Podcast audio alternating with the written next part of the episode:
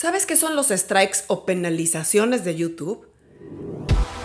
Esto es Mi Disquera.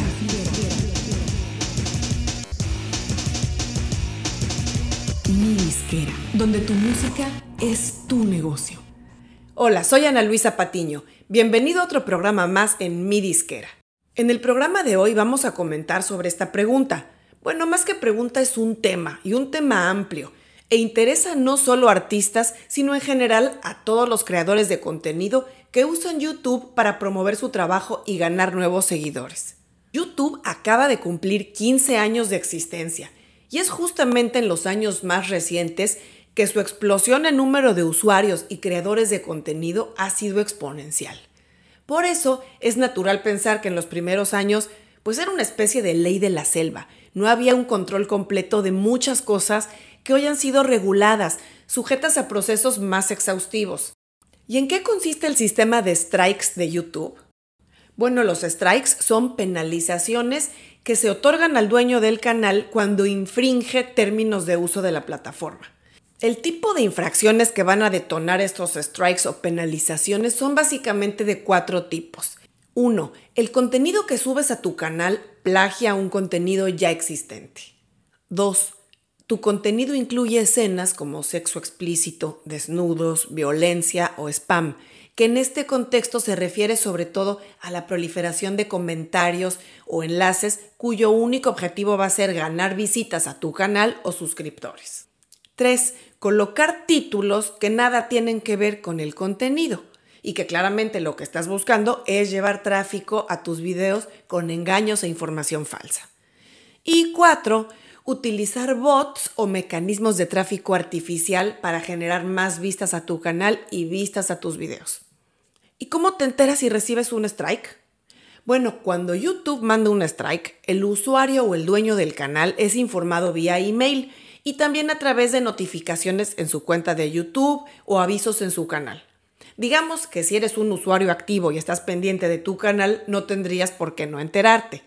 En ese strike, YouTube principalmente te indica tres cosas. ¿Qué contenido tuyo fue eliminado? ¿Qué política violaste y cómo afecta tu canal? ¿Y qué puedes hacer ahora? Tal como en el béisbol, Google, que como sabes es la compañía dueña de YouTube, limita a tres los strikes tolerados. Digamos que al tener dos ya estás en serio peligro porque al recibir el tercero, Google va a deshabilitar tu canal, luego podrá suspenderlo y finalmente podría eliminarlo. Cuando un canal está deshabilitado o suspendido, aún puede recuperarse.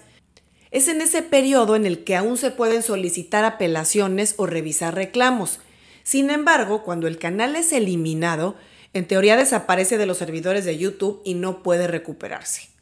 Cuando uno abre un canal de YouTube y acepta sus términos y condiciones, que por cierto actualizan con frecuencia, en esos términos uno está aceptando todo esto, o sea que no hay mucho para dónde hacerse.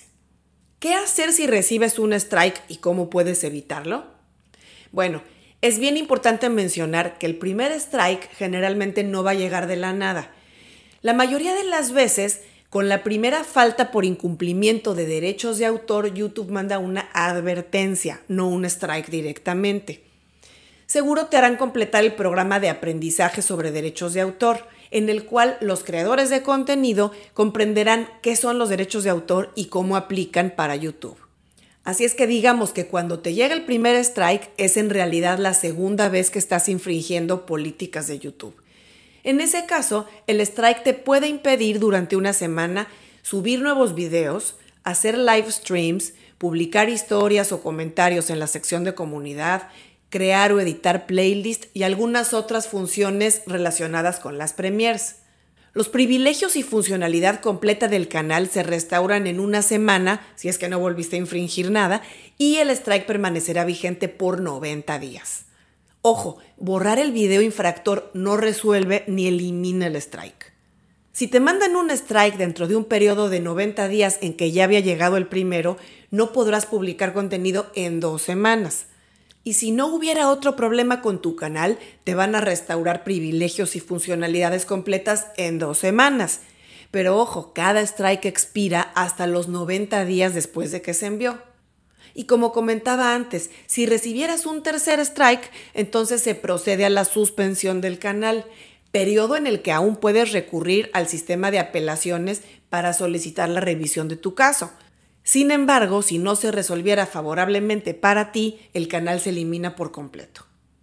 Y como comentarios finales de este video, quiero mencionar que independientemente de que hayas recibido o no una advertencia, strike o penalización de YouTube, conviene mucho completar los programas que YouTube ofrece en línea y gratuitamente desde su centro de ayuda. Te van a ayudar a entender temas clave y lineamientos básicos sobre el manejo del contenido en tu canal y además te van a dar buenos tips para el manejo. Todos podemos cometer errores, pero en la medida en la que estés más informado, seguramente cometerás menos. Y hasta aquí llegamos con el video de hoy. Nos vemos muy pronto.